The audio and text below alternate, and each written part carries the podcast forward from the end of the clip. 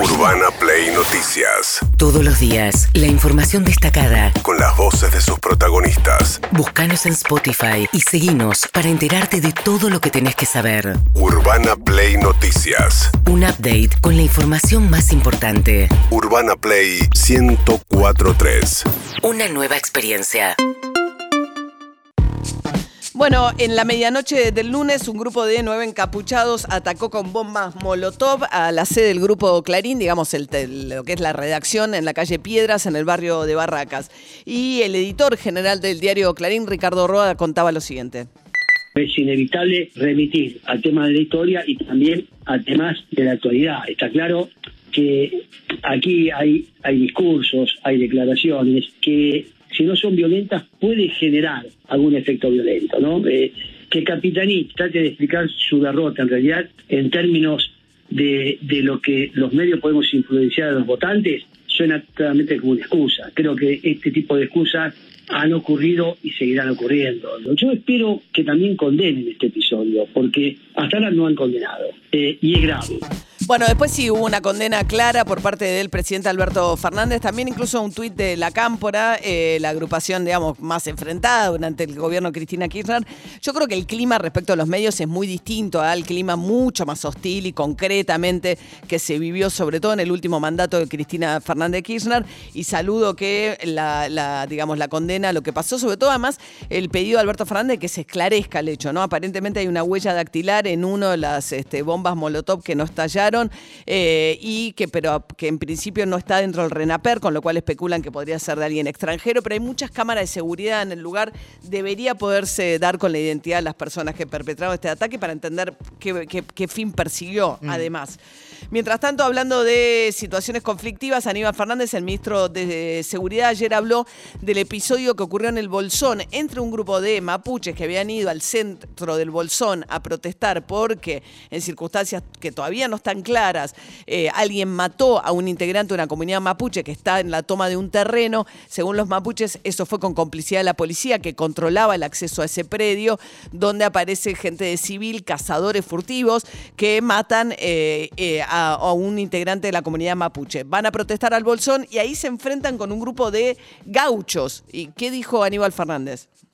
Estamos haciendo es lo que corresponde. Dijimos que íbamos a patrullar para evitar desmanes y lo conseguimos. No esto que está sucediendo, porque eh, corre por cuenta de la policía de la provincia de Río Negro. Este, el caso especial del Bolsón también es una situación que tiene que ser conducida por la policía de Río Negro, que no, no, no las fuerzas federales que no cumplen esa función específica. La función que hicimos fue la que le estoy contando, pero además en este caso recibimos instrucciones judicial para actuar en la ruta 40. 6 kilómetros hacia Bariloche, 6 kilómetros hacia este, el Bolsón para poder este, garantizar que la ruta pueda ser transitada.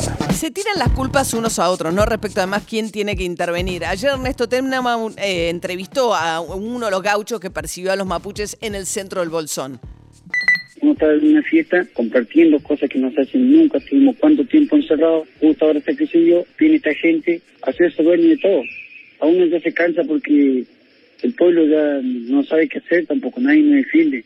Pero es como te digo, uno se cansa también, uno se cansa porque no puede ser que rompan todo, que sean dueños de todo, te cortan la ruta, no puedes pasar para ningún lado. ¿Y peleaban que a rebencazos? Sí, sí, sí, sí. Con lo que vengan nomás, porque hay que darle una buena paliza a esa gente. Bueno, un gaucho pidiendo darle una buena paliza, los mapuches estaban protestando, ese es el problema además, ¿no? Se vuelve una situación donde el enfrentamiento es cuerpo a cuerpo entre vecinos de la zona, ¿no? Sí, y además me parece que si la fuerza de seguridad del Estado, sea el provincial, el municipal o el nacional, no interviene, avala de alguna manera que esto siga sucediendo, que se enfrenten las comunidades mapuches con eh, los vecinos de la zona. Bien, eh, que también son vecinos de la zona, de la comunidad de Mapuche, pero con vecinos que sienten que esas protestas los perjudican, no se sienten amenazados por las tomas de tierras.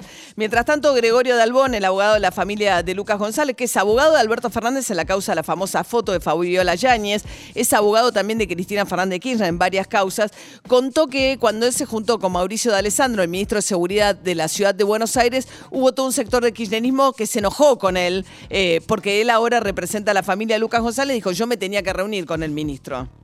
El día que yo tomé la defensa me llamaron los eh, organismos de derechos humanos, me dijeron que iban a venir, que iban a estar a disposición eh, y desde que le di la mano al ministro de Justicia de la Seguridad de Buenos Aires, eh, desaparecieron. El fundamentalismo del kirchnerismo a veces no está bien. ¿Sabes qué hice con el ministro de Seguridad de Cava?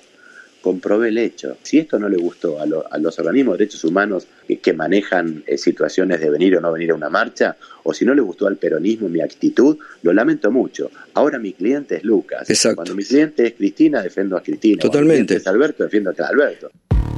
Bueno, bien, eso decía Gregorio Dalbón, que ayer acompañó a los padres de Lucas que testificaron en el marco de la causa. Ahora hay que investigar si otros policías de la comisaría de la zona de Barracas fueron los que plantaron el arma de juguete en el auto. Y también se denunció al, eh, juez de menores que intervino en la causa porque originalmente inculpó a los chicos. el testimonio, hoy página 12, una nota muy interesante, publica parte de los, del testimonio de los tres acusados del homicidio, dos de ellos que admitieron haber disparado. Y lo que dicen que para ellos que el vehículo por la zona en la que transitaba estaba transportando droga.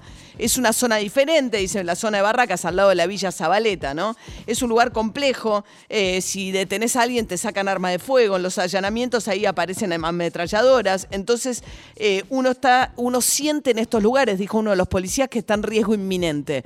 Como admitiendo que actuaban bajo la presunción de que eran narcos o que eran pibes chorros porque circulaban por Barracas, al lado del barrio de la 21, eh, lo cual eh, te plantea también la necesidad de terminar con las tareas de prevención permitidas para policías de civil. una, cosa es que, una cosa es que estén bajo la instrucción de un juez, eh, eh, digamos, encubiertos, participando de una investigación judicial, pero policías de civil con miedo, actuando con el prejuicio de decir estoy en barracas, esto es pesado, bueno, termina como termina esta historia.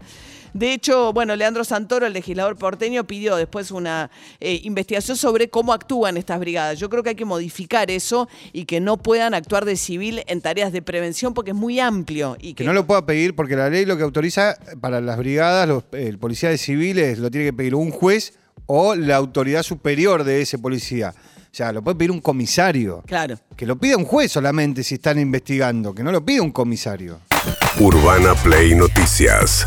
Seguinos en Spotify. Mientras tanto, Carla Bisotti, eh, frente a la alarma que hay en Europa, la Organización Mundial de la Salud advirtiendo que el invierno se puede cobrar 700.000 víctimas más por coronavirus en Europa. Carla Bisotti, la ministra de Salud, dijo que acá en Argentina lo que hay que hacer es avanzar con la segunda dosis de los jóvenes que no se están presentando a eh, dársela. Nosotros tuvimos 20 semanas de descenso consecutivo y hace 5 semanas ese descenso no solo dejó de, suceder, sino que hay un leve incremento de entre 10 y 20% por semana, con un número absoluto que es bajo, con una parte que es muy positiva, que es que está estable, con una movilidad muy importante de las personas y con ya casi 90% de la variante Delta circulando. Así que con Delta predominante y con una movilidad casi normal, tenemos una estabilidad baja del número de casos.